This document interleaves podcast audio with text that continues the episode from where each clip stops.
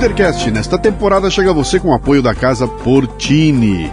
Localizada num bairro no Botafogo, no Rio de Janeiro, a Casa Portini possui uma estrutura de alta qualidade. Aliás, Portini sou eu que falo, né? Eles lá eles falam assim, é, é Portini. Casa Portini. É uma estrutura de alta qualidade para receber eventos privados ou corporativos num ambiente exclusivo e acolhedor treinamentos, reuniões, workshops, jantares e degustações podem acontecer num espaço multiuso. A casa dispõe também de um lindo estúdio de yoga e uma cozinha profissional, perfeita para aulas práticas e produção de vídeos. Visite o Instagram, arroba Casa Portini. Se escreve Casa Porcini com C.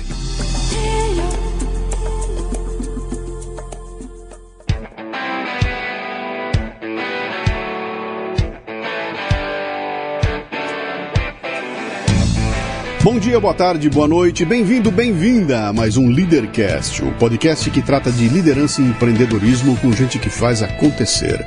Hoje trazemos Luzia Costa, que criou a franquia Sobrancelhas. Uma história fascinante de empreendedorismo raiz, daquele que sai do zero ou de abaixo de zero para conquistar o Brasil. E agora, o mundo. Muito bem, mais um Leadercast. É, eu sempre começo contando como é que a pessoa veio parar aqui, né? Esse aqui foi esperto, que foi a Mari, né? A Mari, a Mari, a Mari que é a sua assessora de imprensa, mandou para mim um e-mail, né? Luciano, tô com uma história legal aqui que achei que cabe no Leadercast. Ah, o que, que você acha? Mandou para mim assim um resuminho. Eu naturalmente não gosto de mergulhar na história da pessoa, né? Eu falei, eu olhei o resumo, falei, cara, esse da samba. Mari, vamos combinar. Pronto, aqui estamos. Eu começo o programa com três perguntas, que são as únicas que você não pode chutar. As outras sim, inventa à vontade. Essas, essas três não aqui, tá? Uma delas eu até abro mão, se você não quiser dizer, porque mulheres ficam meio assim, mas vamos lá. Seu nome, sua idade e o que, é que você faz? Meu nome é Luzia, minha idade é 41, não tenho problema nenhum de falar a minha idade. Não. Eu sou empresária, sou franqueadora, né? Hoje, CEO do Grupo Cetro, que é uma rede aí de franquias. Sim. Nós temos algumas marcas em expansão. A Sobrancelha, que é de embelezamento facial. Sim né, embelezamento do olhar e da face, a Reduce, que é uma rede de emagrecimento, e a Depil Shop, que é de cera de depilação vegana. E a gente já conta aí o grupo com mais de 200 operações entre Brasil, Argentina e Bolívia, em expansão a Estados Unidos, Portugal, Chile, todos Ô, esses louco! países vendidos, e estamos a todo vapor aí. Vai dar samba essa história Já aqui. deu. Então, então deixa eu ver uma coisa. Um, um é, é sobrancelha, Uma de a sobrancelha, outra é de emagrecimento outra de emagrecimento e a outra é de depilação. Eu acho que eu, eu posso ser um potencial cliente para duas delas. Depilação eu não sei. para sobrancelha talvez, né? Eu estava contando para você, né, que eu fui numa dermatologista e ela estava me recomendando um monte de coisas. E aí eu virei para ela e falei, pô, só falta você mandar eu fazer a sobrancelha. Ela falou, não, você é hétero demais, eu não vou Ah. recomendar isso não. Esse é um grande tabu que as sobrancelhas vem quebrando. Então É. as mulheres começavam a fazer, e olhando, e veio trazendo os maridos, trazendo os pais. Hoje a gente tem um público masculino muito grande, porque Legal. o design é específico para o rosto, né? Então a gente faz o design masculino e o design feminino. Uhum. Então a sobrancelha do homem a gente traz um aspecto de leveza pro olhar, de limpeza, sabe? De renovação do olhar na aparência, sem mostrar, ai, fez a sobrancelha, afinou, sem deixar com o aspecto feminino. Esse é um preconceito Quer que dizer, um ogro mais. como eu posso, pode fazer Tranquilo, tranquilo. Até Tá o. Shurek pode fazer. Deixa eu- Vou lá, vou lá. Vamos conversar um pouquinho aqui. Você nasceu onde? Nasci em Passa Quatro, Minas. Passa Sou quatro? mineira. Que legal. É, Mineira lá. Minas. Você tem irmãos? Tenho oito homens, só Ah, eu de mulher. Pensa, e a- né? e Já tá- nasci empreendendo, né? Você tá onde no meio da fila? Nossa, é a primeira, eu a tô no final quase. Daí depois de mim só tenho mais um irmão, sou a penúltima ali. Porque os pais galera. tentaram a menininha e O foram ter sonho um- do meu pai era ter uma filha mulher. Então ele falava, cara, enquanto eu não tiver uma filha mulher, eu não vou parar de ter filho. E Sim. veio e foi, minha avó, e fazendo promessa, envolvendo a família inteira, até vir uma filha, que era o sonho dele. Depois tentou mais uma, veio outro menino e falou, agora parou, né? Porque minha mãe não aguentava deu, mais. né? Mas é uma coisa interessante, que quando o pessoal vem aqui para mim e conta essa história de famílias gigantescas, né? A minha família era três, né? Eu, mais dois irmãos, né? Hum, Três, tudo bem. Quando você fala oito, É e a gente grande. traz para os dias de hoje, imagina como é que você como é que você alimenta oito crianças hoje? É desafio. hoje em dia, oito escolas, oito leites, oito... Hoje em dia não tem mais dinheiro para... Eu acho que tamanho, vem né? uma geração diferente, né? Igual eu lembro. A gente foi criada na roça, então tinha acesso a muita coisa, né? Plantação. Meu pai eh, tinha leite, gado, a carne, então muita coisa para o consumo próprio aí você coloca. Então Uhum. antigamente tinha-se muito filho porque tinha condições. Hoje, de fato, é complicado, né? Eu- se você pegar minha tia, por exemplo, que é a irmã do papai, que já era na cidade, tem quatro.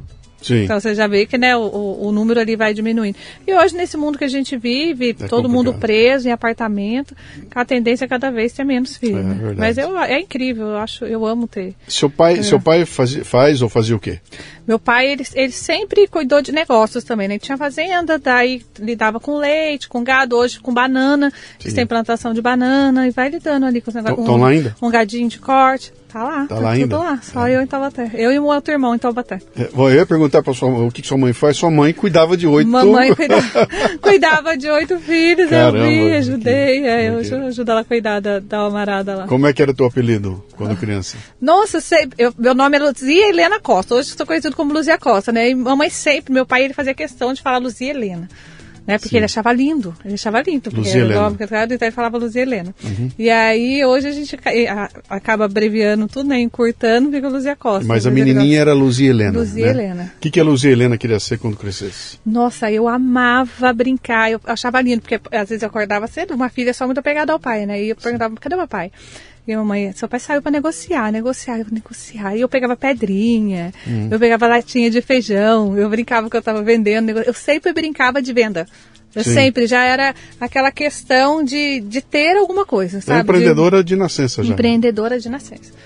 Como é que é? Como é que é ser criada numa família que só tem homem? hein? Cara, é desafiador, né? É, é os extremos. Ou você se torna extremamente mimada em defesa ou extrema, extremamente independente. Eu fui muito pro lado da independência. Então eu tinha a sensação assim de que eu acabei tomando uma responsabilidade como de mãe, né? Eu vejo que meus irmãos, o tanto o cuidado deles, mas quanto a confiança de colocar, a mamãe vai fazer 80 anos, né? Papai tem 82 já. Então eu, fico meio que essa referência de mãe para eles. Então tem esse, esse cuidado de estar ali. E eu gosto de cuidar, né? Eu, tenho, eu gosto de cuidar da minha família, eu gosto de cuidar da minha casa, do meu marido, dos meus filhos, sabe, dos meus colaboradores. Eu gosto de cuidar de todo mundo. Então eu já venho com isso. Então é- era aquele cuidado, essa responsabilidade assim, excessiva até. Eu tive que me policiar ao longo da minha vida, porque eu, eu achava que eu era a mãe deles, Sim. né? De querer mandar, de querer colocar. Imagino. É que você não, você não foi criada numa família com outra, com uma irmã, para saber como é Não, que é a diferença, não, né? é, então. Mas eu imagino que deve ser um mundo que você olha pro lado, você só vê moleque. Você só vê moleque brincando de coisa de moleque. Só e você coisa era de moleque. E eles tinham muito esse cuidado, né? Porque era o sonho deles também ter uma irmã. Depois veio a minha cunhada, minha primeira cunhada, que para mim é como se fosse uma irmã, que Uhum. é casada com meu irmão mais velho. Então, assim, muita referência minha, eu aprendi com a Ana. Muita coisa mesmo ali de, de menina, de perguntar, a mamãe já mais velha. Então, ela- eu me identificava muito com ela. Então, eu tenho um cuidado que eu falo. Tem as minhas cunhadas, ela, eu aquele olhar que não é cunhada, né? Um olhar de irmã, meio de mãe. Eu falo que tem até uma confusão de sentimento. Mas é muito bom, Deus é muito lindo, né? Chegou a hora de você estudar para ser alguma coisa na vida, né? Você estava lá, animada, que você ia trabalhar com vendas. Isso pesou na tua escolha, na hora de você definir o- Cara- onde eu vou estudar, o que, que eu vou fazer? Cara, foi muito louco, porque assim, aquela coisa lá de, de cidade pequena, então pra minha mãe, assim, ah, faz um, um curso para ser professora, tia costureira, aquelas coisas. Eu casei cedo. Eu casei com 19 anos e vim embora para Taubaté. Tá. Entendeu? Então, assim, eu tinha só terminado o ensino médio, eu não pensava, não pensava fazer nada. Entendeu? Então ali a gente começou, casei muito cedo a minha carreira e comecei, né? Como todo casal ali, a gente lutando com um filho pequeno tal, engravidei. Logo com três meses de casado eu já engravidei. Então meu marido na época ele era militar do quartel. A gente queria muito comprar uma casa e a gente conseguiu se financiar 100% uma casinha pela prefeitura lá do um plano militar da época lá. Aquele sonho de todo casal que está crescendo. Eu não tinha vontade, ai, nossa, vou fazer uma faculdade para ser isso, para ser aquilo, nada. E ali a gente super apertado ali em casa, porque nós fizemos um muro e se, foi a conta de fazer um muro e se endividar. Acabamos de casar, fizemos um muro e endividamos. Soldado do exército ganhava muito pouco. Ali eu falei, caramba, a gente vai precisar fazer alguma coisa, porque super apertado. E a situação assim foi piorando, porque eu lembro assim que eu, eu Comecei a congregar numa igreja em São José dos Campos, porque eu não conhecia muita gente ainda em Taubaté, morava recente, minhas primas congregavam lá, falei, vamos pra lá. E aí vinha. E aí a situação, nossa, estava super apertada. Eu não tinha, assim, dinheiro mais para comprar pipoca pro meu filho depois do culto.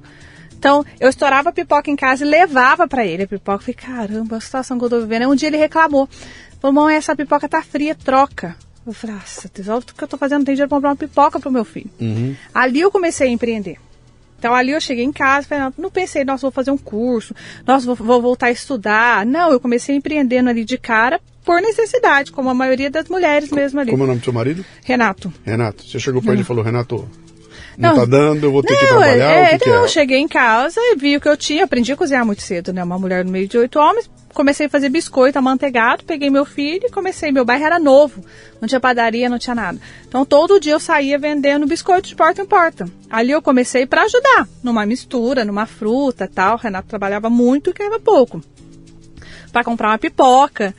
Eu acho interessante porque a facilidade da mulher, né, da mulher empreendedora, porque a mulher ela já, ela já tem esse instinto. Eu falo que quando ela pega uma mistura ali na geladeira de 200, 300 gramas de carne, tem que alimentar às vezes uma família de cinco filhos, uhum. quando ela junta com uma batata, quando ela põe um legume, quando ela põe uma verdura, ela alimenta todo mundo, ela já solucionou um problema. Ela está né? criando, né? Ela, ela tá, já ela criou, tá, assim. ela já solucionou o problema da família dela. Então, quando a mulher ela acerta a veia no modelo de negócio, por isso que ela deslancha, muitas vezes mais rápido que muitos homens, porque ela tem esse instinto maternal, né, de, de defesa, de necessidade de fazer por alguém. Sim, Dificilmente de, ela empreende para ela. De vou resolver um problema, né? O problema. Eu vou resolver um problema problema. Pô, e de nenê... alguém, é né? É sempre é de alguém, nunca é o nosso. Uhum. Eu, pelo menos eu, na figura de mulher, é sempre aquela responsabilidade de fazer com que os outros dessem certo.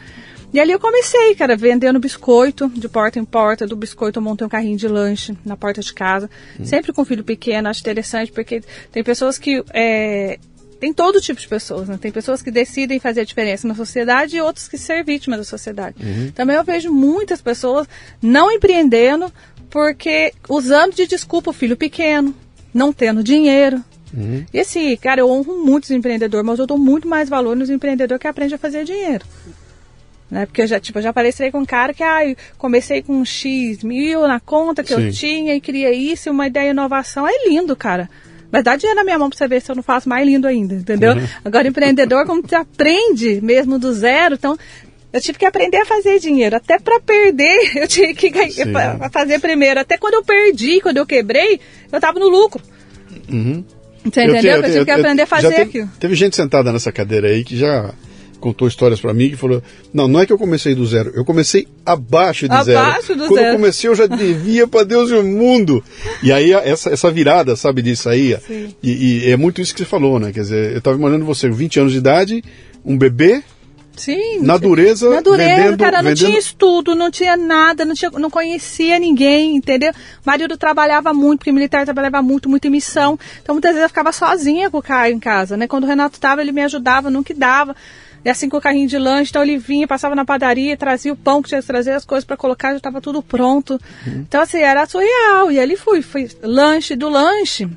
Eu falei, cara, esse negócio pode dar certo, esse negócio de empreender pode dar certo. Vou montar uma lanchonete. Montar uma lanchonete com que dinheiro? Eu não tenho dinheiro para montar uma lanchonete. Já vamos vender a casa.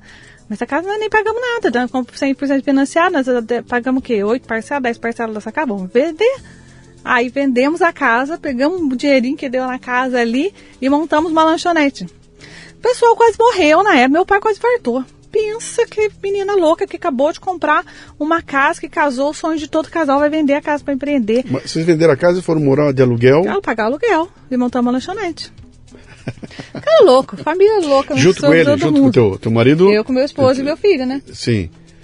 Você entrou como sócia Cai. dele. Mas então, quando você monta uma lanchonete, você tem que ter CNPJ, tudo. tem que ter tudo aquilo que você não precisava ter vendendo na porta de casa você precisou fazer naquele tudo, momento lá, né? Tudo, tudo. E aí, como é que, como é que desbrava isso? Cara, Você... a, a, lanchonete foi tranquilo, porque a gente né, já estava na, naquele intuito de, de crescer, ainda, tudo ainda é muito simples, porque dependia ainda 100% de mim, né? o Renato trabalhando.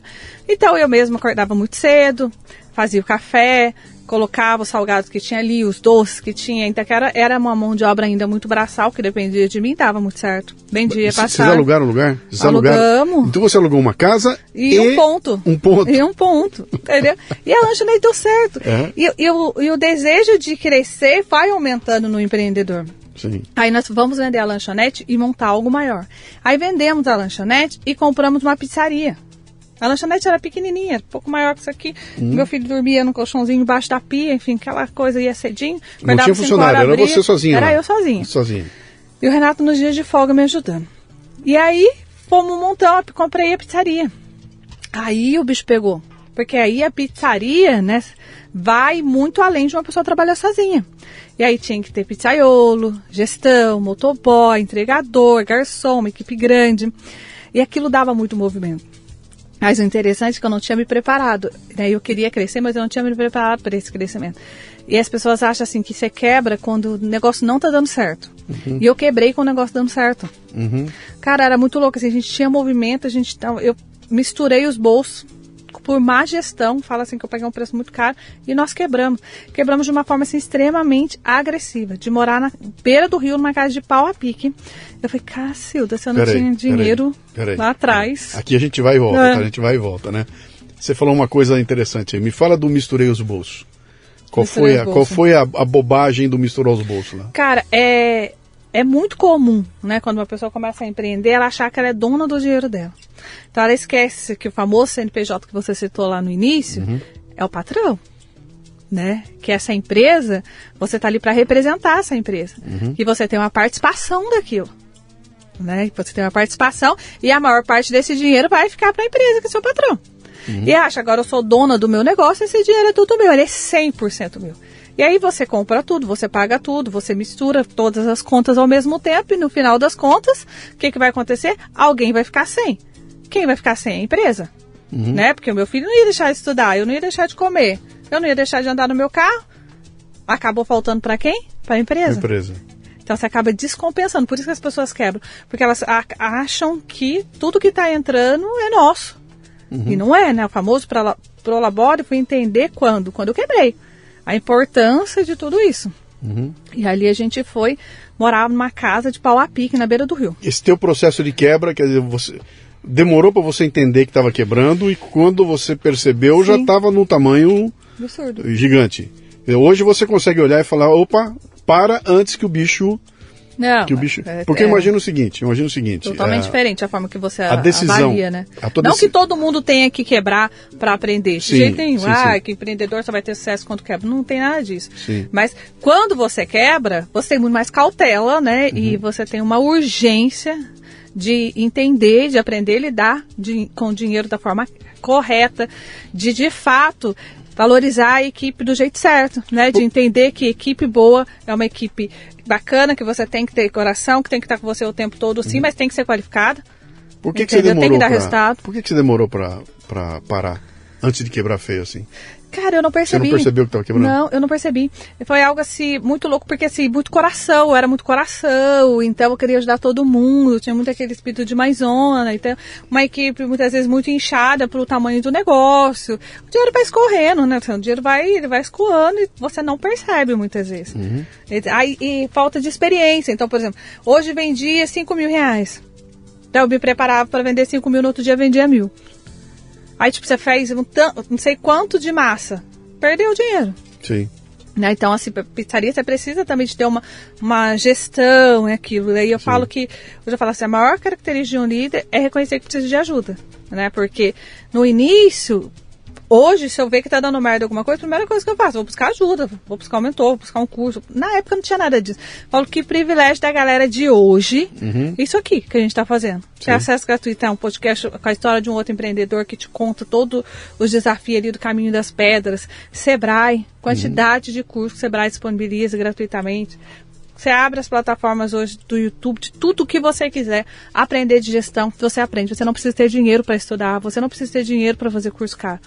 Né? Quem quer consegue se envolver nisso tudo. Isso é um privilégio, que na minha época não tinha. Sim. Não tinha nem internet direito. Então, assim, era algo que a gente foi e aí fui, cara. E aí fui morar numa- nessa casa que eu te falei, que era o caseiro da fazenda, que passou pra gente morar, porque a casa era muito ruim, ele não queria. Então ele preferia pagar aluguel do que morar na casa. Vai vendo a situação. Mas tudo bem. E teu E pai, teu pai não, não veio? Quase morreu. Meu pai quase morreu. É. Não, mas aí vai vendo meu pai. Morando nessa casa, 30 dias que eu tava morando nessa casa, acabou meu gás. Ah, que lindo, né? Dinheiro faz dinheiro, desgraça faz desgraça. Tá bom. Era tudo que eu não queria, era ir na casa do meu pai, pedir ajuda. Porque ele tinha falado para mim, não vende a casa, isso não vai dar certo tal, mas eu não tinha o que fazer. Vou ter que ir até na casa do papai e pedir dinheiro para comprar gás. Fui. Aí cheguei e falei, papai, acabou meu gás, me empresta dinheiro para comprar o gás. Era 40 reais o gás na época. Nossa, ele falou tudo. Eu te avisei que não se vendia casa. Olha a situação que você está vivendo. Eu não suporto você é minha única filha. Pega suas coisas e vai morar aqui. Não vou, pai. Não vou morar. Não, tem minha família, minha casa. Não vou morar. Você pega esse dinheiro, vai embora, compra o gás. Nunca mais abre nada na sua vida, pelo amor de Deus. Eu não suporto. Manda seu marido se acertar no quartel, porque funcionário público vai ganhar bem. Uma hora ele vai acertar a mão, vai ganhar bem. Arruma um emprego, você é inteligente, começa a estudar e para. Tá bom. Errada, né? Falar o quê? Peguei na, na visão dele, peguei o dinheiro e fui. Quando eu saí da casa dele, falei, caramba, se eu comprar o gás, eu não vou ter dinheiro para comprar comida. O que, que adianta ter gás e não ter comida? Agora eu tenho 40 reais, eu vou abrir outro negócio. com 40 conto, cara, eu tô rica. O que eu vou fazer? E agora o que eu vou fazer com 40 reais? Falei, já sei. Passei na quitanda, comprei uma caixa de tomate, porque na pizzaria eu fazia tomate seco, eu tenho muita facilidade, eu gosto de cozinhar, muita facilidade em desenvolver a comida. E aí fui em casa, tinha um fogão de lenha. Acendo fogão de lenha, o tomate seco ele depende de uma temperatura branda para ele desidratando, faço comida. Conforme a chapa e o forno vai esfriando, eu desidrato o tomate, faço conserva e começo a vender. Imagina a cara do meu pai que me viu passar quadro vendendo tomate. Se ele tinha pedido para eu não abrir mais nada. Ele, na hora, ele, com que dinheiro que você comprou esse tomate? Se você falou que ia comprar o gás. Na hora ele entendeu que eu não tinha comprado o gás. Uhum. Eu falei, agora eu vou arrumar dinheiro para vender o tomate, arrumo dinheiro pro gás, para comida. Ali eu comecei empreendendo de novo, vendendo tomate seco. Mas eu empreendi assim rapidamente com o tomate seco só para sair daquele lugar e ter condição de alugar uma casa. Que foi numa outra cidade, antes de Taubaté, em Roseira, que ali eu sabia que o tomate seco não ia funcionar, porque já tinha muito industrializado, porque lá em Passaquá tem muita iguaria, né? Tem muito turista tal. Vendia também tomate seco. Aí ali em Roseira, eu já tinha aprendido, já tinha pegado a sacada que dinheiro não podia acabar, que tinha que investir. Eu tinha cinco reais. Falei, eu preciso fazer alguma coisa para não acabar. Aí eu fui no mercado. O que, que dava para fazer com cinco reais? Na época o quilo de açúcar era 1,25. Eu comprei o quilo de açúcar e corante. Eu falei, eu vou fazer pirulito, porque pirulito é açúcar e corante, eu vendo pirulito e o dinheiro não acaba. E cara, eu nunca tinha feito pirulito na minha vida. Eu falei, ah, passar quatro, todo mundo vende essa chupetinha de vidro, alguém vai me dar a receita. Ninguém me deu a receita. Para começar por aí, né? que é outro erro. O empreendedor acha que alguém vai. É, tem obrigação Sim. de ajudar e não tem obrigação. Porque quando você quer, você faz. E ali eu fui, xicrinha por xicrinha de açúcar, até chegar no ponto do pirulito. Meu marido ficou igual um doido, porque sempre deixou ele doido com as coisas. Arrumou uma forminha lá com três pirulitinhos, começava a fazer de três em três pirulitos, até montar um pacotinho para vender. E ali eu comecei vendendo pirulito. E aí comecei a vender muito pirulito. Aí comprei outra forminha, foi colocando, chegou uma hora que meu esposo falou, amor, acho que agora você encontrou, né? Porque tá vendo para arrebentar pirulito. Comprei um carrinho velho, um golzinho quadrado ali, a gás para vender pirulito e tava assim super de boa. Aí eu vendendo pirulito, encontrei com uma moça. E aí ela falou assim, Luzia, a prefeitura da cidade está dando um curso de massagem. Você não quer fazer? Tem uma amiga minha que quer fazer, não quis fazer tal. Eu falei, nossa, claro que eu vou fazer. Porque é meu sonho fazer alguma coisa. E eu sempre fui muito autodidata. Então, quando eu era solteira, eu já eu fazia a própria cera de depilação. Eu cortava saquinho de arroz, depilava as meninas, minhas amigas, minhas primas. Eu fazia sobrancelha da mulherada, eu fazia a unha das vizinhas. Tudo sem curso. Falei, se eu já fazia sem curso, com curso vou arrebentar. E aí eu entrei. E com três semanas de curso, eu fazendo curso, a mulherada ia ser modelo lá na escola e elas falavam assim: Nossa, tem uma mão boa para massagem. Você consegue atender em casa? Eu atendo. Elas, mas você tem maca? Eu falava: Não, mas você tem mesa? A cliente falava, tem, porque eu também tinha mesa. Ela falava assim, não, eu tenho mesa. Aí eu forrava a mesa da cliente com um edredom e uma, uma toalha e atendia a mulherada em cima da mesa.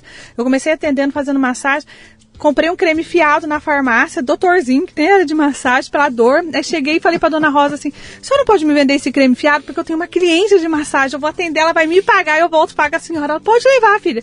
Peguei o creme, fui atendi essa mulher, aí voltei na farmácia, paguei o creme. Aí uma outra cliente falou: "Luzia, vou comprar uma maca para você. No meu cartão de crédito você me paga em serviço". Mineira rolê também. Tem, gostei de bater olho, troca. E, o pirulito? E, e, ainda vendia pirulito. E com pirulito ainda. E com pirulito. Aí as massagens começaram a aumentar. Daí eu parei o pirulito, comecei. Desse curso eu ganhei um outro curso de massoterapia neurológica em Guará. Professor, assim, muito fera. Um cara que, nossa, aprendi muita coisa com esse cara na vida, muito, muito mesmo. Era vamos, assim, usar, vamos usar um termo que está em moda hoje, que você já usava na época. né? Ah. Você pivotou o seu negócio. Você saiu do pirulito, Exatamente. Onde você tinha que comprar matéria-prima, tinha que produzir, você Sim. tinha uma industrial ali para produzir um produto para vender o produto. É, exatamente. E agora você estava vendendo um serviço. Você passou a vender um serviço que não tem que. A matéria-prima era, era o creminho. Era o creme. E, e a, e a, A mão. E, e o equipamento era, A- era, era a a, maca. maca. era a maca, né? E aí passou a, ser vender, a vender serviço. Você percebeu que ali tinha. Muito, que tinha, muito, tinha futuro. Muito, porque ali quando eu comecei a fazer o, o outro curso de massoterapia neurológica, fui entrar mais a fundo nessa parte e, e eu fui me apaixonando por essa área que eu amo. E, e eu conversando muito com o Antunes, eu falei pra ele um dia, eu falei, cara, eu, que- eu acho que eu vou montar uma tenda de massagem na praia. Porque eu preciso mudar minha vida, eu tô cheio de dívida, eu quebrei meu negócio, eu vi ali na televisão, acho que dá pra levantar uma grana e tal. Ele falou, Luzia, o que, que você precisa? Eu falei, olha, eu tenho uma maca, minha amiga vai tirar um- uma tenda no cartão de crédito dela pra mim. Ele, aí eu falei, eu preciso de uma cadeira. Ele falou, pega a minha. Uma cadeira de teatro. Eu falei, e você? Pega a minha. Eu ainda falei assim, eu acho que fal- e faltava tipo um mês para terminar o curso. Falta um mês para terminar o curso. Vai. Só vai, você vai voar. Vai. Segue seu coração, pode ir. Que as aulas eu seguro aqui, você vem vindo, vem terminando, conforme dá, vai embora. Cara, e é- nós fomos. Cheguei em Ubatuba, alugamos um cômodo num colchão inflável eu já tinha uma filha. Então, era eu, meu esposo e dois filhos. Uma bebê que mamava no peito. Nós dormíamos no colchão inflável, amanhecia murcho no colchão no chão, né? Porque você amanhece no chão. E eu trabalhava todos os dias, das 5 da manhã à meia-noite. Então, acordava de manhã, madrugadinha, ia pra praia, montava a tenda de massagem na praia.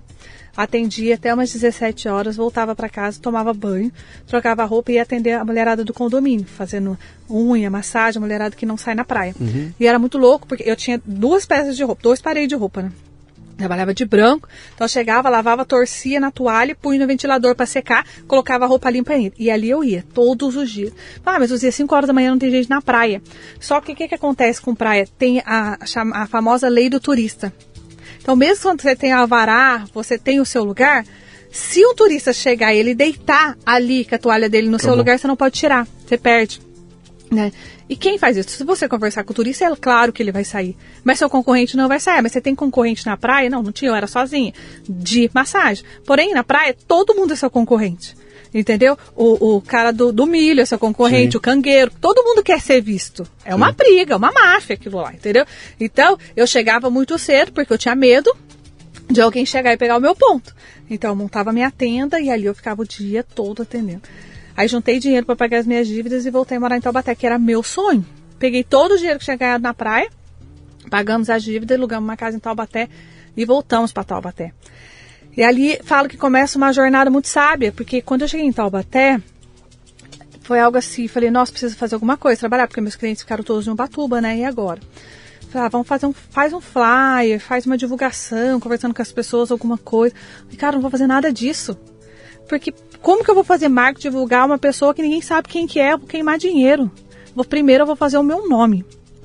E eu, e eu sempre tive muito amor, eu sempre gostava muito de cuidar de pessoas, eu gosto, massagem para mim era um tempo, é um momento muito íntimo, o cliente já te entrega ali, né? Você pega uma, uma pessoa, uma mulher super fragilizada, onde ela está despida, sem roupa no quarto dela.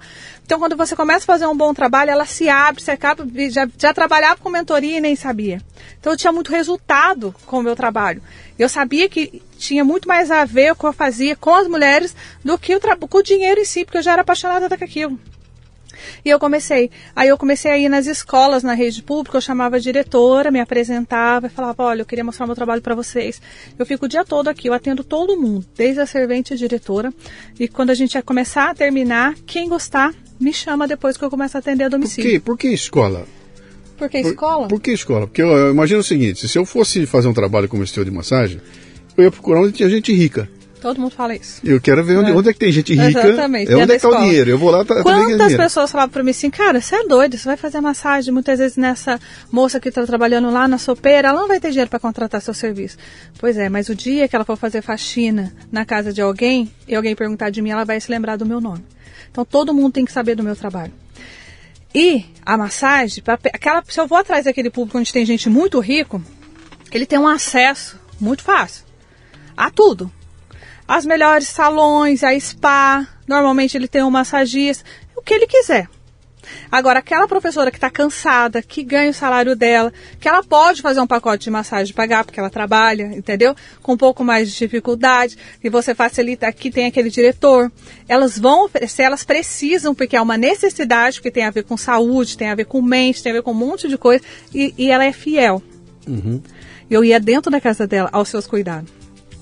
E ali eu comecei atendendo as professoras, as diretoras que iam indicando, entendeu? Então eu atendia desde gente muito rica, que eu já cheguei igual que tinha Batuba, que viraram meus clientes que vinham para Taubaté para fazer, que desceu de helicóptero, entendeu? Como eu já atendi pessoas que ganhavam super pouco, mas tinha fibromialgia e que aquilo era uma necessidade para ela. E aí eu comecei indo de escola em escola, nas faculdades, nas redes públicas, posto de saúde. E as pessoas começaram a se lembrar do meu nome. Uhum. E aí eu fiz uma carteira de clientes assim incrível em um ano que eu não dava mais conta de atender e transitar em Taubaté para domicílio. Aí eu tive que montar o espaço.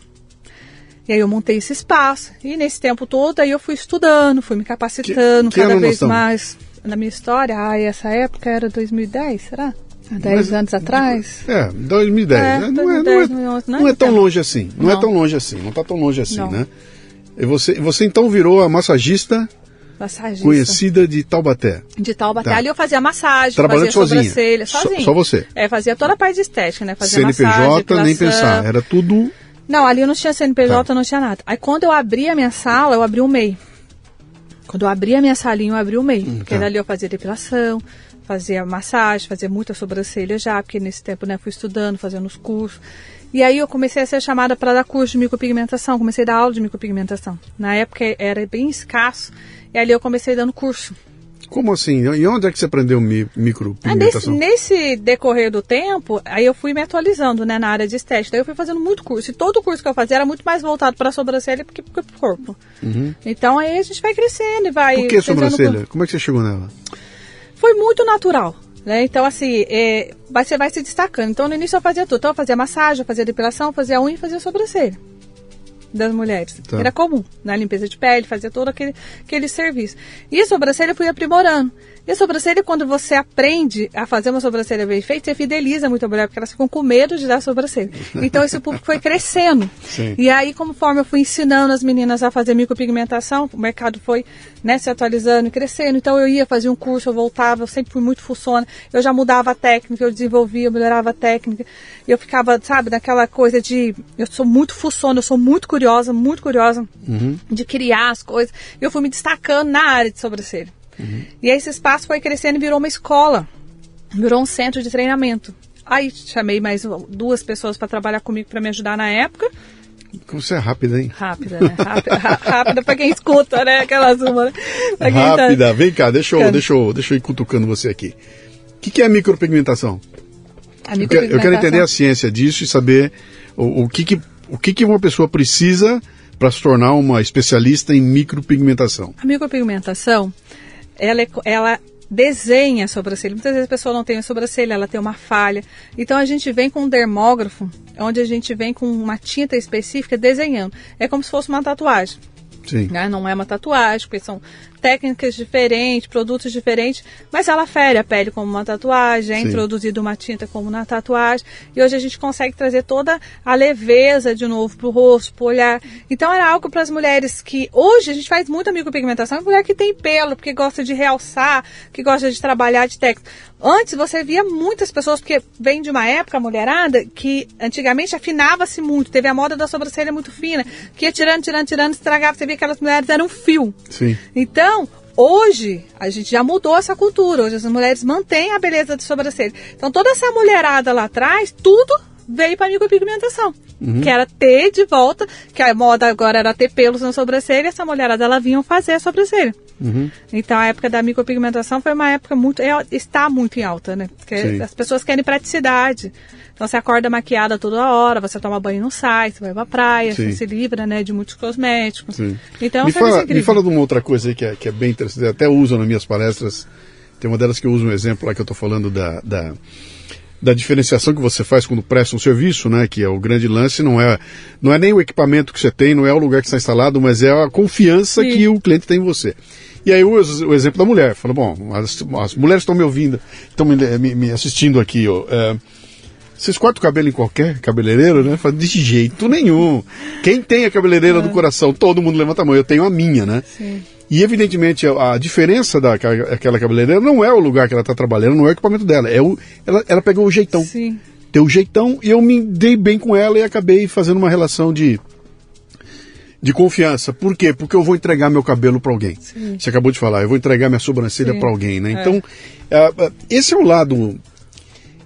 Ele vai muito além da tua experiência, a tua habilidade técnica, né? Sim. De, olha, sei Sim. fazer sobrancelha bem feita. Agora, se eu for um animal, se eu for um ogro, se eu for um brutamonte, se eu for, se eu não tiver interessado naquilo que você falou lá atrás, sabe, da de, entendi que a, aquela mulher está fragilizada, e aquele momento Sim. que é um momento que não basta eu fazer uma massagem nela, eu preciso conversar com ela, eu tenho que criar uma, uma conexão, Sim. né?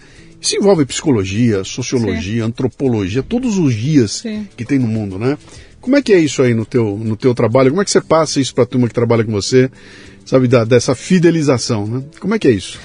foi, foi muito louco, porque conforme eu fui crescendo, e a gente tem aquele apego, né, nos clientes. A gente tem um apego, porque eu Sim. sempre gostei de cuidar. Igual eu falei, isso vem de mim. É muito cuidar de pessoas, lidar com problemas, solucionar problemas, é muito meu. Então, às vezes está acontecendo alguma coisa, a franqueado está agitado com algum departamento, alguma coisa, traz para mim. Deixa eu entender, está acontecendo alguma coisa.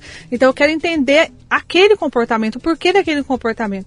Então, hoje eu vejo, hoje eu pego, né, minha formação de hoje, que hoje eu fiz faculdade de estética, né? Fez toda a parte, faço muito curso na parte de inteligência emocional, lido com, com mulheres, com toda a parte de, de inteligência empreendedoras, de empreende...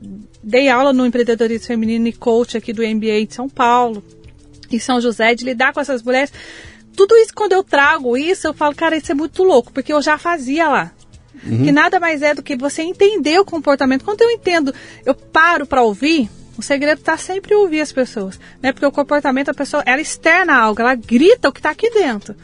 Então, por que, que ela está sendo rude? Por que, que ela está sendo grossa? Né? O que está acontecendo? E quando você para para ouvir, você dá a oportunidade da pessoa te contar o que está acontecendo, fica muito mais fácil de resolver, porque ela mesmo já te deu a resposta. Uhum. Você deu a oportunidade para colocar. E aí eu tinha muito essa preocupação de como eu ia fazer isso quando eu cresci, né? Porque ali eu comecei a, a prestar consultoria para outros salões de beleza, para outras franquias, até que veio a ideia de abrir a minha franquia, enfim, tal. Eu falava, cara, como é que vou... minhas clientes não vão aceitar fazer com outras pessoas? Se eu abrir uma loja hoje só de sobrancelha, alguma coisa, como que essas clientes vão ser atendidas por outras, por outras meninas, né? E, e, aí, quando eu tive o cuidado de formar a minha equipe, as minhas meninas, eu vinha nesse trabalho com elas do, do passo a passo, da importância de entender e de trabalhar o relacionamento com os clientes. E aí, o que, que eu fiz? Eu fui trabalhando nas minhas clientes a importância delas estarem nesse desafio que eu estava entrando, que era crescer. Né? Que a partir daquele momento, Deus tinha falado comigo e eu seria uma franquia. E eu queria essa franquia espalhada eu tinha certeza que a sobrancelha, eu tinha uma palavra, uma promessa de Deus, tinha certeza que a sobrancelha atravessaria fronteiras, não ia ser só no Brasil. Uhum. Eu precisaria de uma forma de ser replicado. Eu precisava contar com elas naquele momento, delas darem um voto de confiança em mim, de fazer com as minhas colaboradoras, que eu tinha criado uma técnica específica para que elas conseguissem replicar da mesma forma e que qualquer problema elas dariam feedback e me ajudaria nisso. Então Entendi. eu fiz todo um trabalho e foi algo louco, porque elas estão comigo, né? São clientes das meninas na loja até hoje, me contam tudo que está acontecendo quando vai não, não tá na loja. Então, até para você, é, esse processo de desmame, né, veio com elas. Elas entendendo e colocando, ah, mas não vou fazer, não vai fazer igual você. Se ela não fizer igual eu, se não ficar bom, eu faço para você depois de novo.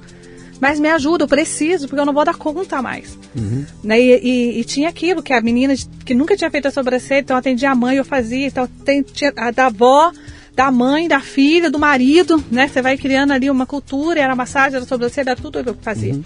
E, e, essa transição que eu fui contando com elas e pedindo ajuda, envolvendo nesse processo, e o pessoal que trabalhava comigo, a, a primeira equipe, foi entendendo essa necessidade de estar trabalhando e eu trabalhando elas que à frente, elas estariam à frente desses treinamentos comigo, crescendo. A gente foi encontramos ali o um modelo, né? A forma de replicar isso, uhum. onde todos os clientes, onde abriam uma sobrancelha, falava, cara, é a técnica da Lúcia Costa, eu vou lá. Então uhum. tem, teve um processo para ser feito, né? Que tem pessoas uhum. antes disso, né? É o amor pela pessoa, é o, é o cuidado. Porque tem que cuidar. Uhum. Quando você coloca a mão no rosto de uma mulher para fazer, na cabeça, está na parte né? A gente fala que da, é, quando é bebê, a moleira, né? A aura, a parte de pureza. Então, o poder das mãos, a Bíblia fala assim que uma mãe que entende o poder das mãos, ela cura um filho enfermo com a uhum. imposição de mão.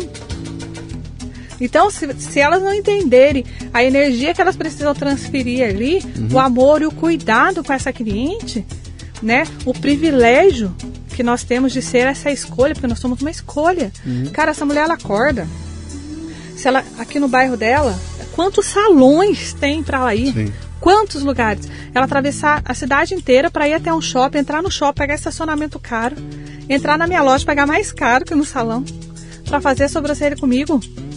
Ela separar um pouquinho do dinheiro dela suado que ela ganhou o mês inteiro e decidir abençoar a minha vida com aquilo. Uhum. Para no final do mês, a minha colaboradora que vai embora é parte do dinheiro daquela mulher.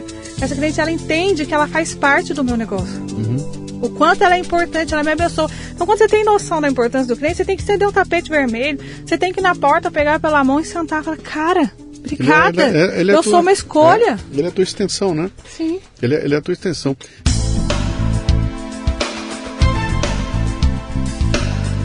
Muito bem, você está no Leadercast o Leadercast é lançado por temporadas. Os assinantes da Confraria Café Brasil e Café Brasil Premium têm acesso imediato à temporada completa assim que ela é lançada. Os não assinantes receberão os programas gratuitamente um por semana.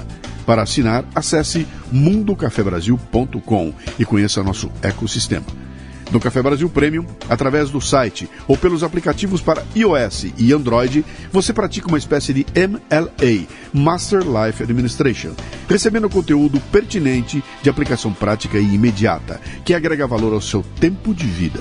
São videocasts, sumários de livros, podcasts, e-books, eventos presenciais e a participação em uma comunidade nutritiva, onde você faz um networking com gente como você, interessada em crescer. Fala uma coisa para mim, você. Como é que você lidou naquele momento em que você deixa de ser a, a massagista individual para começar a montar um negócio? Não veio o medo da pizzaria de volta, não? Não pintou na tua. Você vai deitar e vai falar: Meu Deus, vai começar tudo de novo estrutura, gente, funcionário. Como é que como é que você trabalhou isso? Cara, é muito louco. Já me perguntaram isso, eu falo assim, eu ansiava por aquele momento. Eu, eu, eu trabalhei para aquilo porque eu falava assim, eu queria colocar em prática tudo que eu tinha aprendido. Eu queria poder ver e fazer dar certo tudo que eu tinha feito de errado. Uhum. Eu sabia exatamente cada falha, cada passo, cada cagada que eu tinha feito. Eu falava, meu Deus, eu preciso ter a oportunidade, entendeu? De provar para mim mesmo que é possível. Entendeu? Eu, eu achei o, aonde foi a minha incompetência. Não quebrei por causa de ninguém. Uhum. Né? Teve vários fatores, emocional, financeiro. Eu não, não, é, não era o momento da minha vida que eu estava bem também para ter aquela pizzaria.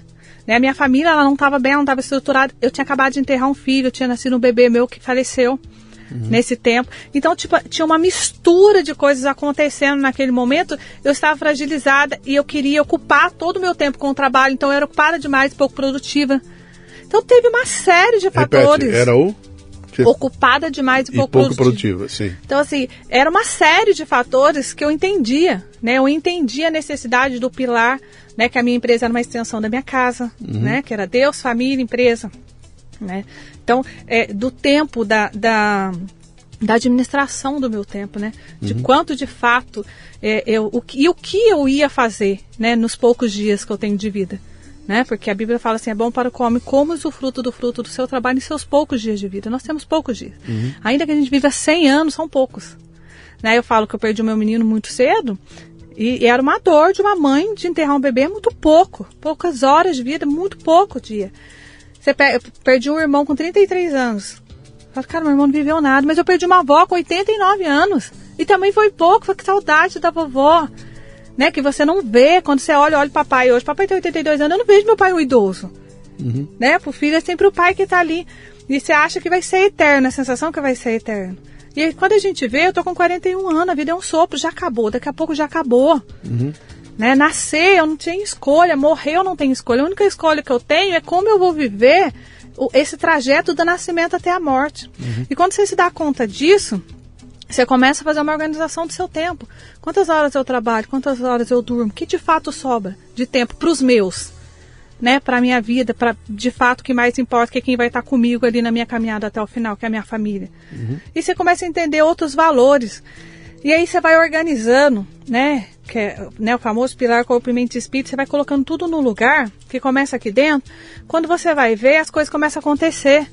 E automaticamente seus negócios dão certo, você fatura mais, você tem uma gestão totalmente diferente do, do, do seu dinheiro, porque você entende de fato o que é importante. Uhum. De fato o que é importante para a empresa, o que é importante para um, comprar. Você tem sócio? Só meu esposo. Não, você tem dois sócios então. E Deus, Deus né? e meu esposo. Deus e teu esposo. São, Deus são, são em três no teu, no teu Mais negócio. uma trindade, né? É, o mundo é feito de trindade. Mas teu, teu, teu marido viu que você ia voar e falou Adeus quartel, Adeus lá vou quartel. eu. Vou Quando nós nessa. inauguramos, porque assim foi muito louco, né? Porque a escola chegou num ponto que estava muito legal. Mas então, a, a, escola era um negócio? A escola era um negócio. Era um business. A escola então, era um business. Então, de repente, você tinha um negócio de. Da escola eu fui para a franquia. Foi muito legal. Mas então, assim, então, antes da escola você tinha, você abriu tua sala de massagem. Isso, a sala de massagem okay. foi crescendo. Aí eu comecei a dar curso, ser chamada para dar curso, virou uma escola. Aí tá. eu mudei de ponto, virou um centro de treinamento. E aí eu comecei a ministrar vários cursos ali. E tava, a gente estava super bem, né? Porque a escola super bem. Aí eu comecei a prestar é, da mentoria e consultoria para salões de beleza e para outras franquias. Então as pessoas me procuravam, mandava equipe, eu treinava e mandava de volta. Treinava em quê? Treinava na parte de beleza, design de sobrancelha, okay, depilação okay, com okay. serviço de beleza. Ah, não era nada de gestão. Você não, não tinha nada de gestão. Não, não. Era toda na parte a técnica, técnica. tá. Ok. Aí chegou o um momento que eu falei pro meu marido, falei assim, cara, o mais difícil de uma franquia é o know-how suporte. Eu tô fazendo isso pros outros, eu tô engordando o boi do vizinho. Sim. Eu vou abrir uma franquia. Pelo amor de Deus. Tudo que nós já passamos na vida, você tá bem com a sua escola, eu tô bem no quartel. Você tem seu carrinho, eu tenho meu carro. As crianças estão bem, estão numa escola boa. A gente está morando numa casa boa, é alugada, mas é boa. Então, Luzia, montar uma franquia, arriscar tudo de novo. Cara, eu fui orar. Eu falei, Deus do céu, não posso errar mais. Porque se eu errar agora, eu vou arrumar um divórcio. Porque esse homem não vai mais me aguentar, né? Tenho certeza. E, e, empreendedor, eu nunca vi um ser de mais fé que o empreendedor. Uhum. A, a, o significado da palavra fé é a certeza das coisas que se espera e não se vê. E é isso que o empreendedor vive todos os dias. Eu fui orar e Deus me deu um texto de Gênesis 15, 5, que fala assim, que ainda que se contasse as estrelas do céu, não saberia a minha descendência. Falei, cara, tu está falando que as sobrancelhas, ela não vai só atravessar o Brasil, ela vai atravessar as fronteiras. Eu falei, amor, Deus me deu esse texto tal. Ele falou assim, o que, que, você, que, que você quer saber? Se Deus falou com você, o que, que, que você quer que eu fale? Você quer saber o quê? Você quer saber se eu vou te apoiar? É isso? É. É, é, faz sentido para você? É importante isso para você? Eu falei, sim. Ele falou, tamo junto. Deus falou, vai. Se isso não der certo, se não der certo, tamo junto também. E ali a gente foi. Aí procurei ponto, procurei ponto. O primeiro ponto que eu procurei, que eu queria, o cara não quis me alugar de jeito nenhum ponto. Não vou alugar para você porque eu não acredito que você vai conseguir pagar 3 mil reais fazendo sobrancelha. Sobrancelhas é, é muito barato. Não alugou o ponto para mim. E aí meu marido falou assim, nenhum cara do ponto quer alugar. Será que não é o sinal do demônio, né? Pra eu parar, porque eu não vou de jeito nenhum. Aí, menino, fui pro shopping. Aluguei um ponto. E uma loucura. Eu ficava o dia todo ali vendendo curso, vendendo curso na escola para arrumar dinheiro, para pagar pedreiro, para pagar isso, para pagar aquilo, porque eu não sabia da dificuldade que era reformar um ponto no shopping. Eu olhei o ponto e falei, bom, meu amigo que é pedreiro faz a reforma para mim. O outro que é marceneiro faz o móvel, eletricista faz elétrica, tá, tá pronto. Quando eu assinei com o shopping, chegou a pasta técnica. O pedreiro não podia ser pedreiro, tinha que ser engenheiro. Precisava de projeto, precisava daquilo, eu tô lascada. Porque o dinheiro que eu tinha calculado que eu ia usar para reforma não pagava nem os projetos, cara. Falei, ferrou, agora, agora eu vou ficar divorciada e pobre, né? Porque eu vou ferrar de vez. Aí comecei. Aí fui atrás dos caras, reforma para mim, dividi no cheque, eu ia pra escola, vendia, vendia, vendia, vendia curso. Eu gostava muito de vender, né? Vendia os cursos, entrava dinheiro, ia cobrir os cheques e fiz a loja. E inauguramos. E eu vendia todo santo dia, das 10 da manhã às 10 da noite que eu ficava na loja. Aquela Nome da loja? Só Brancelhas. Só? Brancelhas. Só Brancelhas. Só Brancelhas. Todo dia. As pessoas entravam, elas riam da minha cara. O que, que é isso? Eu falava uma franquia. Onde tem? Eu falava, aqui.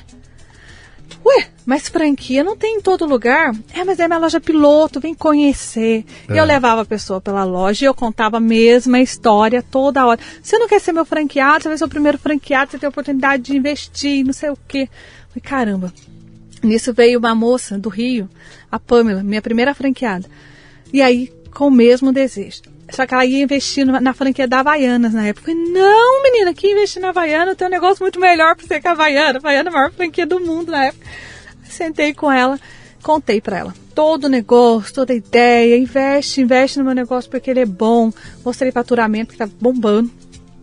E ela falou, cara, eu vou investir.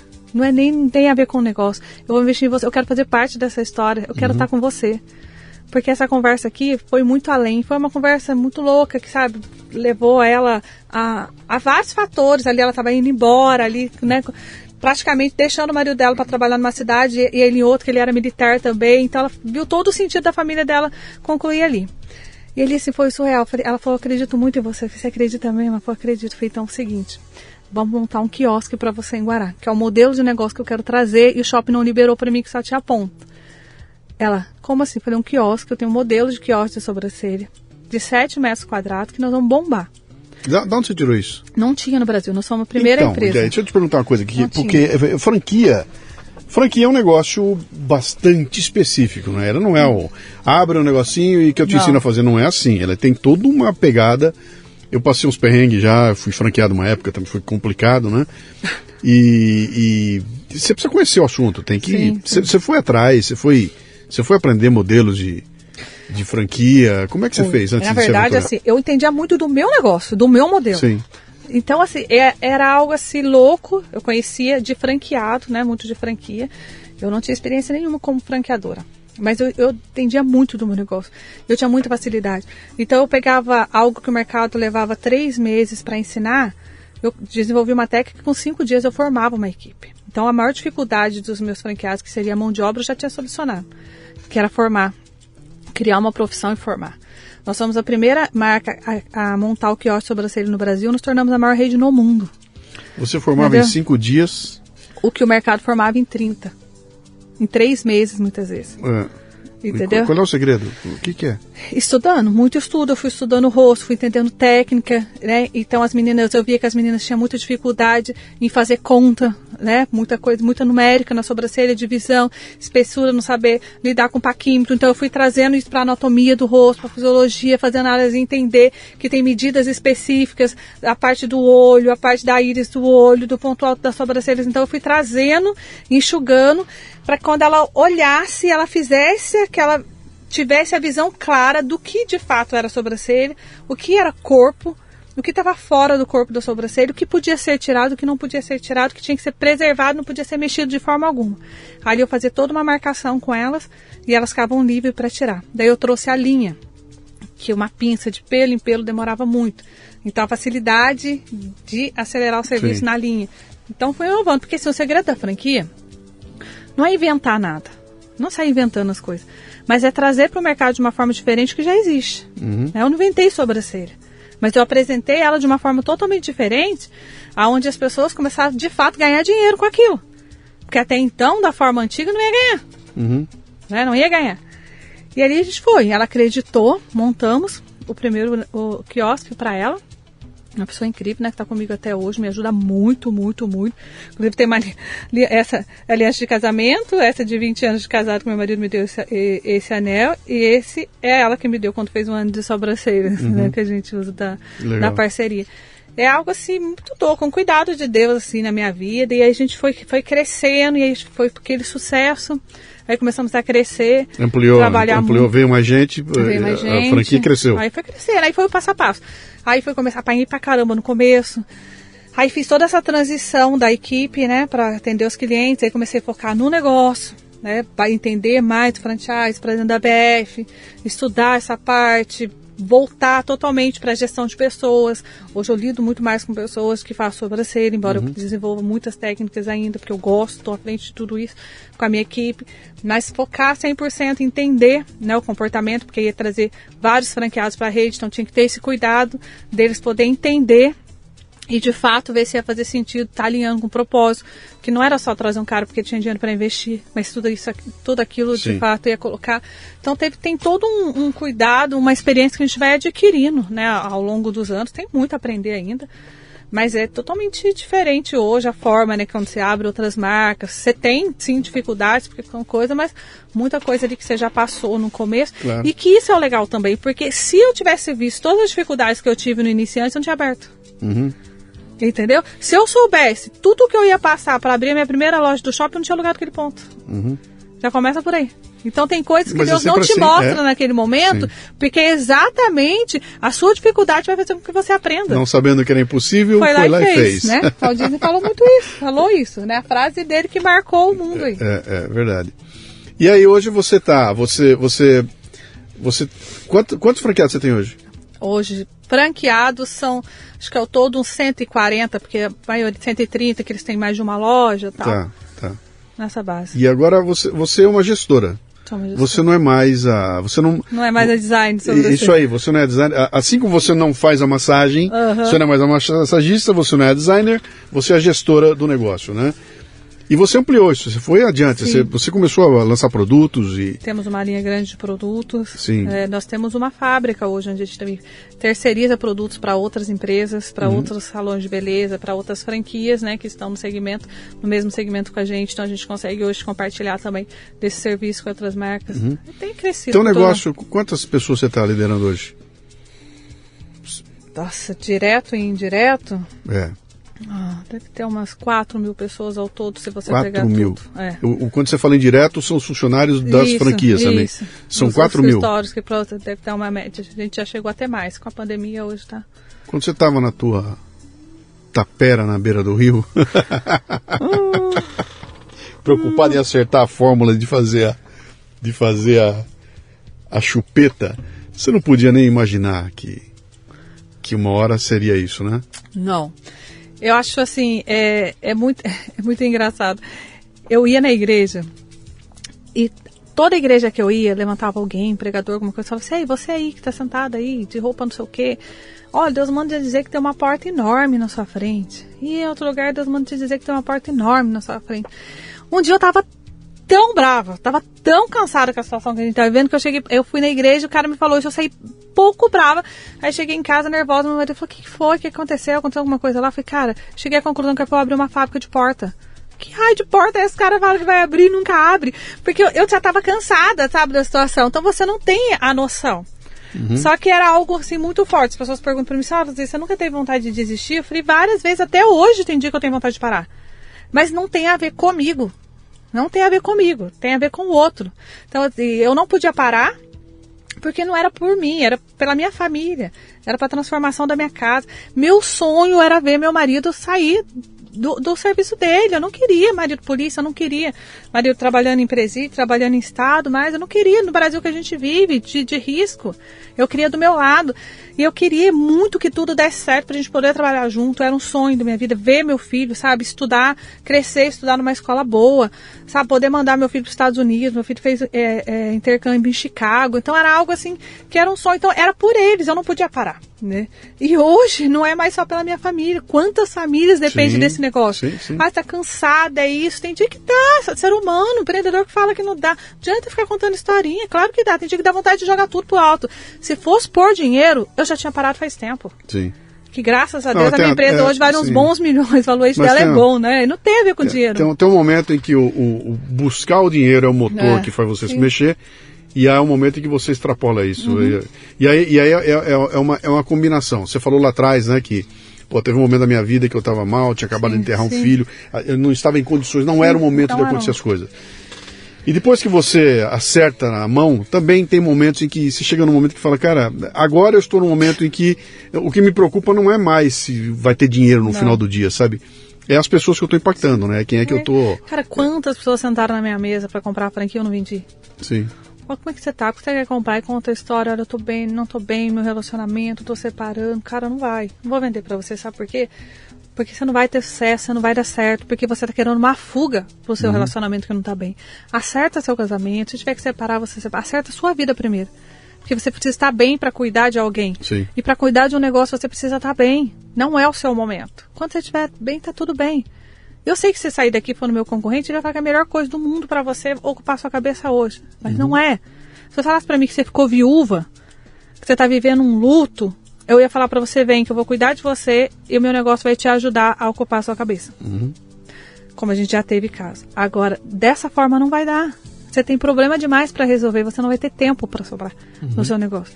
Nossa, mas você deixou de vender porque, cara, não tem a ver só com vender. Tem a ver com a vida do outro que tá do outro lado, entendeu? Uhum. Ah, mas todos os, os franqueados seus têm 100% de sucesso? Claro que não.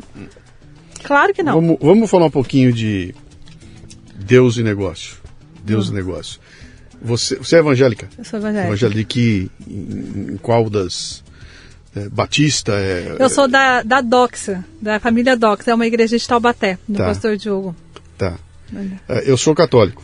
Eu né? vim de sou- família católica, de sou, padre, cató- né? sou Tá- tá católico, pelo meu nome, né? sou católico, apostólico, romano e parei de, de, de ir à missa então aos 18 anos de idade. De lá para frente eu nunca mais fiz, então tenho a formação, mas não pratico, não, sim. né? Então eu botei na minha cabeça que um dia, um dia eu, eu voltarei para algum lugar, né? Por enquanto eu tô Uhum. Que tem a ver aqui. com religião, né? A gente E- precisa entender que a religião, Cristo une as pessoas, a religião separa. A gente tem Sim. que parar de titular. Então, é, é, é, quando a gente pensa nos negócios, né, é uma coisa muito do prático, né? Vamos para a praticidade, vamos pegar, o- vamos pegar os, os grandes estudiosos do mundo dos negócios, vamos falar de startup, vamos falar de business, aquela coisa. Deus está sempre num outro patamar, ele está sempre num outro patamar. Mas você, no teu discurso, a cada duas palavras você bota ele. Ele vem, ele fala com sim. você, conversa, ele te dá dica, ele te informa. Você consegue combinar Deus com o negócio, Sim. né? Não é ruim, não é feio. é, Sim. Você fez sucesso, tem lucro e Deus te ajudou a você estar ali, né? Ah, essa tua, esse teu apego, isso aí vem de criança, sua família foi assim, sua mãe, seu A pai. minha, fa- a minha Ah, família é houve muito algum católica. momento em que houve um momento em que você você teve uma uma, uma, Uma luz, uma né? luz, alguma coisa assim? Então, minha família é super católica, né? Eu venho de uma promessa da minha avó para Santa Luzia, por isso que chama Luzia, enfim, família de padre e tal. Quando eu passei a ser evangélica, a única pessoa, foi um susto. Minha mãe, nossa, minha mãe ficou super chateada na época, parecia que eu estava infringindo alguma coisa ali. Mas é algo que eu me identifiquei com a igreja, sozinha em Taubaté, com um filho pequeno, bem cuidado. Eu comecei aí, eu comecei a sentir, não tem a ver com a religião. Então, tem a ver como- com uma como- conexão ali com Deus, ali como talvez é que, na hora. Como é que você foi lá? Porque você, se era católica, você ia na missa aos domingos. Eu, eu também não ia mais em nada, tipo, eu tava igual você assim. Fazia Tava- um bom tá. tempo, eu era eu- o famoso não praticante. Sim. E aí um dia uma prima minha me convidou. Vamos, ali olhar? tal, legal. Eu fui, me identifiquei, super me identifiquei. E meu marido não era, a Renata demorou um tempo ainda pra poder ir. E era algo que eu gostava. E eu comecei a, a me envolver. E eu não sou uma pessoa religiosa, eu, eu detesto as pessoas, sabe, que levam pro lado. Eu falo que eu gosto de conversar de política com quem não fala de partido. Eu gosto de conversar de religião com quem não fala de igreja. Entendeu? Eu gosto de, de desse- desses momentos de ter, sem poder ficar discriminando, eu, eu- de ter transparência. Gosto de conversar de futebol, quem vai falar de time, né? Porque daí você entra num outro nível, essa disputa humana não, não me faz bem. Mas é, essa conexão e de ver o quanto nós somos corpo, mente e espírito, né? Porque para eu estar bem, a minha mente ela tem que estar oxigenada, com bons conteúdos, um papo saudável, um bom livro, uma meditação, meu corpo para eu estar bem, né? Eu tenho que praticar uma atividade física, eu tenho que comer bem, que tem a ver com saúde, não tem a ver só com um corpo bonito, entendeu? Tem a ver com você estar é, saudável. E o ser humano para estar bem, ele tem que estar bem alimentado de espírito, porque ele precisa disso. A nossa fé ela tem que ser renovada, porque é, é, é carne e, e- e alma e carne, alma e espírito, eles brigam o tempo todo. Então a chance de eu enfraquecer, entrar numa depressão é muito alta. O empreendedor precisa entender que ele precisa estar forte, ele precisa ter força, porque ele vive pela fé. Ele vive pela fé. E a gente pega vários exemplos. Se tiver fé tamanho de um grão de mostarda, por que, que, que simula com uma coisa tão pequena? Porque se você tiver um pouquinho ali de força, você consegue, vai. É o seu sentido, seu intuito, mas você precisa fortalecer isso. Eu falo assim: qual é o propósito da Luzia na Terra? O meu propósito da Luzia Costa é levar a palavra de Deus através do empreendedorismo feminino, verdadeiro empreendedorismo feminino. O mundo tem se perdido, tem distorcido os valores das mulheres sabe? Uma disputa por poder, por cargos, muitas vezes que não tem a ver, que ela não, não entendeu, não se descobriu ainda o que de fato ela precisa, o posicionamento dela, onde ela tem que ter. Eu acredito que o empreendedorismo é igual a Cristo, ele liberta as pessoas. Ele liberta. Né? A religião ela prende, Cristo liberta. Quando você entende o amor de Cristo, não tem a ver com a igreja que você vai, mas tem a ver com o que ele faz. E o que ele tinha que fazer por mim, ele já fez. Deus ele deu um único filho, morreu na cruz pelos meus pecados, ele fala assim: a minha graça te basta. A salvação. Uma vez que você tem a fé que isso daqui você vai passar e você vai para um outro plano depois que você está salvo, uhum. você vive na palavra, eu tenho que ser grato. Eu tenho que ser grato. E essa liberdade, que, que é o que Cristo traz na minha vida, eu preciso compartilhar com outras pessoas, que vai ser difícil. É difícil ser esposa, é difícil ser mãe, é difícil ser filha, é difícil ser serva de Deus. É difícil pra caramba empreender, mas vale muito a pena. Quando você entende essa liberdade, vale a pena. Você rala pra caramba no empreendedorismo. Mas é a única forma que você tem de não ter piso, de não ter teto para te levar. Quando eu pisei na Disney com a minha família, com os meus filhos, meu filho olhou para mim, olhou para aquele castelo chorando. Mãe, obrigada, mãe, obrigada. Cara, eu olhei, cara, valeu a pena. Uhum. Meu marido continuasse no quartel, chegasse na maior patente dele, eu não poderia dar o padrão de vida que meus filhos têm hoje, que minha casa tem hoje. O privilégio que a gente tem, da quantidade de pessoas que eu consigo ajudar, da quantidade de emprego que eu consigo gerar, quantas famílias são alimentadas por uma única marca. Uhum. Então você precisa entender que. E, e é, por que, que essa responsabilidade? Porque eu trabalho para o dono disso tudo. Sabe, numa entrevista de emprego, eu falo para os colaboradores quando sou eu que estou entrevistando. Cara, nós temos uma cultura aqui. Então a gente tem o hábito de a gente fazer algumas orações, e os nossos eventos, quando a gente abre. A gente é aberto, pode falar palavrões, pode fazer o que você quiser, você é livre, é sua vida, cara. Mas você tem um cara que tem uma hora que a gente rende graça. Faz sentido para você? Porque se não fizer, eu não vou te contratar porque você não tem opção de ficar fora desse momento. Uhum. Que é o momento de estar junto, de glorificar junto, de vibrar junto. E não tem a ver com a sua religião e nem com a minha. Você pode ser qualquer religião. Pode ser católico, pode ser espírita, pode ser humanista, você pode ser evangélico. Desde que você glorifique o mesmo Deus que eu quando a gente se prostrar aqui. Uhum. Porque é para ele que a gente trabalha. Se você não concordar, tá tudo bem. Tá tudo bem que você precisar de mim, eu vou estar tá aqui. Uhum. Você só não vai estar tá comigo, mas estamos juntos. Então eu falo que não, não faz sentido, porque isso te move, né? A fé, ela move as pessoas, né? O, o, uma, o tamanho de um grão de mostarda. Mover uma montanha tem a ver com mover você. Uhum. Nós somos a montanha. Quando é, a gente tem essa noção... É que você falou no começo, o empreendedorismo é uma... É profissão de fé, né? É acreditar que eu vou, eu, eu vou, eu, que as coisas vão acontecer. É, é o significado, o significado da palavra Sim. fé, certeza das coisas que se espera e não se vê. Sim né? Porque Sim. quando você vê visual, que você tem certeza, é muito mais fácil. Sim. Agora, não ver, acreditar, ir lá e fazer uhum. e continuar insistindo ainda Mas quando está tudo dando errado. Sim, é que esse é o ponto importante, né? É. Que é, você não está sentado esperando que, é. que a graça te baste. Te baste, não, é. né? Tem, tem que Exatamente. levar adiante. Deixa eu perguntar uma coisa. Você saiu do Brasil também. Você está na Sim. Bolívia. Argentina. Com a sobrancelha? Com a sobrancelha. Como é que chama lá? Igual? Solo Serras. So, como que chama? Solo Serras. Solo Serras? Solo, Solo Serras. Serras. Solo Serras. E aí, foi um choque Cara, cultural? Essa... Foi uma experiência incrível. Porque a gente começou a visitar tal país, falei, e agora? Mas a, a, intenção era essa, você que foi buscar ou ver... alguém veio te pegar ou, aqui? Na verdade, uma, um, um casal de conhecidos nossos aqui na época, hoje né, são nossos amigos, eu corria de kart com meu filho, e eles estavam querendo uma franquia. Eles vão abrir no Brasil. E o Igor tinha um sócio lá, um amigo lá tal. Falou, poxa, o que, que acha de levar para lá? Ah, vamos dar uma olhada, vamos ver o que, que acontece. Bolívia? Pra Argentina. Argentina. O que, que acontece? Vamos dar uma olhada. E fomos para lá dar uma olhada tal. E eu achei estranho no começo porque eu não vi as mulheres fazendo sobrancelhas lá. falei, mas caramba, as duas, uma, nós vamos arrebentar, nós vamos se ferrar. Porque não, não tinha assim meio Como é que é? Ninguém usa sapato. Ninguém usa sapato. Pô, que é. bom, ninguém usa é. sapato. Que horror, ninguém usa é, sapato. Então, era é. bem isso, né? Ou não vão arrebentar ou nós vamos se ferrar. E aí eu comecei a reparar um pouco mais, eu via que tinha algumas sobrancelhas estragadas. Aí, o que, você fez isso? Passava gilete e não sei o quê. Falei, ó, elas mexem, então tem interesse? Então a gente tem uma chance. E aí a gente foi, montou, levou o quiosque para lá. Lá eles chamam de gôndolas, né? E eram umas gôndolas altas que eles tinham no meio do shopping, assim. Shopping imenso, nenhum shopping tinha vacância, nenhum shopping tinha loja aberta, assim, disponível, então tinha que ser quiosque.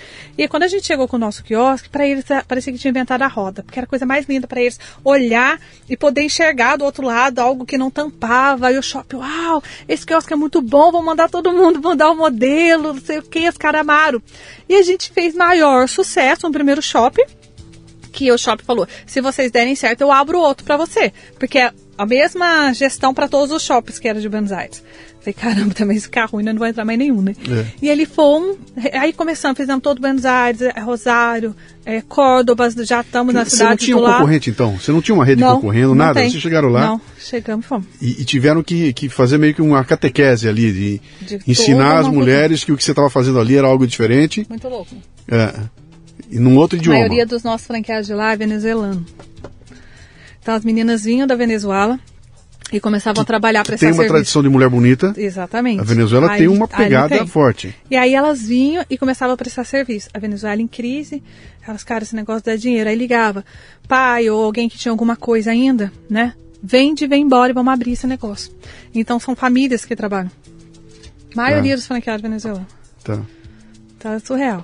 E Bolívia foi a Cláudia, a gente se conheceu numa feira e ela fala que sobrancelhas para ela foi amor à primeira vista. Uma pessoa incrível, ela veio atrás de uma franquia de açaí, voltou com uma franquia de sobrancelha. Bem incrível. Então é muito, muito legal. Os Estados Unidos nós temos a nossa franqueada daqui, que também já tá tudo certo para abrir lá. Como chama lá? Vai chamar lá? Então, Como é que como é vai ser o nome lá? então a gente não definiu ainda, cara. É. Não definiu. A gente tá nesse processo ainda. Lá. Eu falava, Pô, vamos, que legal. Estamos que-. Que baita história, que baita história dele. Isso é, isso é empreendedorismo mesmo na, na veia, né? O que, que vem pela frente? Ah, tem bastante coisa, né? Nós estamos agora na expansão aí da, da Reduce, aí já estamos aí partindo para 10 lojas quase aí já em implantação, Sim. que é a franquia de emagrecimento, onde eu pilotei, eu emagreci 20 quilos. Então, fez toda, criei o método de emagrecimento, criei as técnicas de massagem, as cápsulas emagrecedoras, os chás, todo, todo o produto, criando todo um programa de emagrecimento. Agora você está mexendo com coisa que as pessoas ingerem. É, É outro mundo. é outro mundo. Você não está mais tirando pelo da cara da pessoa. Você está agora Tira fazendo. também, ela... né? Não, você está fazendo ela tomar alguma coisa, Agora né? e agora também. é outro papo. É. É. O que, que é? Tem Anvisa na jogada, tem. Tem um. Nosso produto também, né? Todos têm Anvisa. A gente não trabalha nada, nada sem Anvisa. Sim. Né? Todos os nossos produtos são aprovados na Anvisa, todos, tanto das sobrancelhas quanto do Depil Shop. Agora da Reduce não é diferente. Então, todos os chás, todas as cápsulas, todos os tratamentos, todos os injetáveis que a gente usa, ah, tem direto com o laboratório. Então, é bastante. É bem sério, que envolve saúde, né? E a gente está bem preparado aí para cuidar da mulherada e emagrecer a mulherada. mulherada é uma marada, né? Gordo tem todo canto. Não, mas Ah. é isso aí, mas que legal. Bom, você acertou na mosca, né? Porque você pegou um. É um segmento de atividade que. O que deve girar de dinheiro em torno da beleza. Já. Eu ia dizer beleza feminina, não é mais, né? Da Não, beleza tá- do ser do humano, ser né? humano. É muito É. dinheiro rodando aí, né? Muito dinheiro. E hoje eu, eu falo assim, não tem a ver só com a beleza, né? É, tem a ver com a saúde. Sim. Não, tá tudo bem. é, é, você é o que você quer, você quer ser gordo, você é, você é magro, não tem a ver com a beleza. Não, tá tudo bem. Tá tudo bem, meu corpo, as minhas regras, tá tudo certo com isso. Mas tá tudo bem mesmo? Ah, eu tô com 200 quilos, mas seus exames tá tudo ok, sua saúde tá à sua disposição, seu ano tá ok, ok. Mas você tá com colesterol alto, gordura visceral, entendeu? Seu índice glicêmico altíssimo, o que que tá acontecendo então?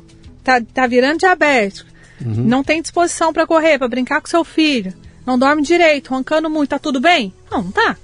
Né? E a Bíblia compara, Deus compara o corpo como o templo do Espírito Santo. Antigamente precisava de, de um batalhão para manter aqueles templos, não podia ter um fio de cabelo. Tinha que ter tudo perfeito, perfeito, perfeito. Se você jogasse um papel no chão, você podia ser morto, porque você estava ofendendo o templo. Olha a quantidade de porcaria que a gente joga dentro do nosso corpo hoje. Se a gente tivesse a responsabilidade que Deus manda a gente ter em relação ao nosso corpo, a gente não olharia para o nosso corpo da mesma forma. A gente não lidaria, não comeria o tanto de tranqueira que a gente come. Uma hora você vai chegar lá. Você vai botar a mão em comida, já, vai- eu, não- eu vejo a hora. Mas que legal. Vamos lá, pra gente quiser conhecer o teu trabalho, conhecer como é que é. Tem um site, tem É. uma. tá, a escola continua, você continua No- treinando hoje, as pessoas? é, hoje a gente tem o centro de treinamento Luzia Costa, onde a gente ministra treinamento para rede, Aonde é? em Taubaté. É tudo- a, a tua central é Taubaté. A minha central é É a Taubaté. partir de lá que você está A partir conquistando de o lá mundo. que a né? gente está conquistando o mundo. Grande Taubaté. Tá vendo? O povo acha que, que mineiro e, e caipira não vai avançar o mundo? Capaz Eita, mesmo é que só não vai. nós, Acho que é só é. quem tá em São Paulo que vai bombar, sabe quando? É nós, eu sou de Bauru, pô. Ai, tá. Estamos aí fazendo acontecer, Bauru né? nós tem três lojas lá. Tem três em Bauru? Tem, tem Tá. três Bauru. Ah, que legal. Bom, Quem tá. quiser, então, conhecer, como é que é? Eu quero, Ó. eu quero ser franqueado. Ó, O você pode entrar no site sobrancelhas.com.br. Tá. Você pode também entrar pelo meu Instagram, arroba Luzia Costa, e aí lá também tem um link só pra você clicar e já entrar aí. Tá. Pode colocar. Isso Tem também, pode entrar direto no Grupo Seto, gruposeto.com.br. Tá. Mas entrar no meu Instagram, arroba Luzia Costa, tem tudo lá. Você tem, uma, você tem uma comunidade dos franqueadores? Eu, quero, eu não quero conversar com você que é vendedora, eu quero conversar com alguém que é teu franqueado para saber se o bicho pega ou não. Tem, a gente, a gente tem ali toda a nossa parte, nossa equipe de expansão. E quando o cara chega para comprar uma franquia, que ele tem interesse, ele recebe um documento que chama COF, que é a Circular de Oferta de Franquia. Sim. Nesse documento, ele tem uma relação, uma lista de todos os franqueados que estão ativos na rede e que já saíram, inclusive, da rede. Então, ele tem acesso para ligar, para trocar uma ideia, para entender se faz sentido para ele ou não, se não faz sentido, uhum. se de fato ele quer aquele negócio, se não quer, também até as lojas, né, que ele pode visitar. Eu quero um franqueado de referência. Você tem? Tem. Ah, mas tem franqueado de referência? Claro que tem. Tem franqueado bom, franqueado ruim. Sim, né? Você sim, quer sim. trocar uma ideia? Vou te dar os caras aí que tem, tem a receita do sucesso para te ajudar a seguir aí. E também sim. tem um Zé Ruela aí que se você quiser ir no bando dele que não vai dar certo. É. Eu sou muito transparente, entendeu? Então, e aí a pessoa fica à vontade aí para ver se faz sentido para ela. De repente, no meu negócio não vai ser o melhor. Uhum. Né? E não, é, você falou uma, uma coisa importante você fez o Empreteco? Não fiz. Empreteco, eu palestro muito para o Sebrae, é, muito então, pessoal. Então, essa, essa, essa, esse curso do Sebrae Ele é um é curso que eu conheço. chacoalha você e vai dizer, no final dele você fala assim, eu saio de lá empreendedor? Não, não. Você sai de lá sabendo se você vai, pode ser empreendedor ou não pode ser. É isso. Ele, ele, ele te. Porque a gente acha que é, montar um negócio, né? Se eu tiver dinheiro, eu faço um negócio. É, não, é, não assim. é assim. Tem que fazer é assim. sentido e é, tem que, tem. tem que ter disposição, né? Tem que ter disposição. Cara, que legal, que baita história, viu? Adorei, adorei te conhecer, adorei saber dessa história, adorei saber dessa expansão. Vamos ver se você vai. Daqui a pouco você está na Europa lá, vai estar na França. Vamos, vai abrir um, mandar um cartão postal. Se Deus Portugal nós já vendemos também. Se Deus quiser, daqui a pouco estamos lá. Ah. E, cara, estamos juntos. Quem precisar, vamos para Taubaté tomar um café comigo para esperar, sei lá, para conhecer. Vamos, quem sabe eu passo lá fazer minha sobrancelha. Então, né? fazer, eu, eu vou fazer a sua. Ah, eu cê, vou faz, fazer. Eu vou fazer, eu prometo. Aí eu topo fazer, eu topo fazer. Bora, até uh, esse meu excesso de. Como é, vou deixar de ser hétero em excesso. Esse não entendeu? Precisa, nada excesso é bom. Nem ser hétero, muito hétero, excesso é bom. Que legal. Ah, obrigada, obrigado, viu? Abençoe obrigado, muito obrigado, obrigado a você, negócios, obrigado pela todo mundo. por estar tá aí, obrigado por contar essa história e pela tua energia aí de estar. Tá, você vai estar tá incendiando muita gente, né, nesse caminho todo. Quiser. E acho que tem uma missão aí. Sim. E tua missão não é fazer sobrancelha, não, não é, não tem nada a ver. é mudar a vida das pessoas aí. Né? É isso aí. Parabéns. Obrigada, viu? Grande Obrigada mesmo, querido. Muito bem, termina aqui mais um Leadercast. A transcrição deste programa você encontra no leadercast.com.br. Você ouviu o Leadercast com Luciano Pires. Mais uma isca intelectual do Café Brasil. Acompanhe os programas pelo portal cafebrasil.com.br.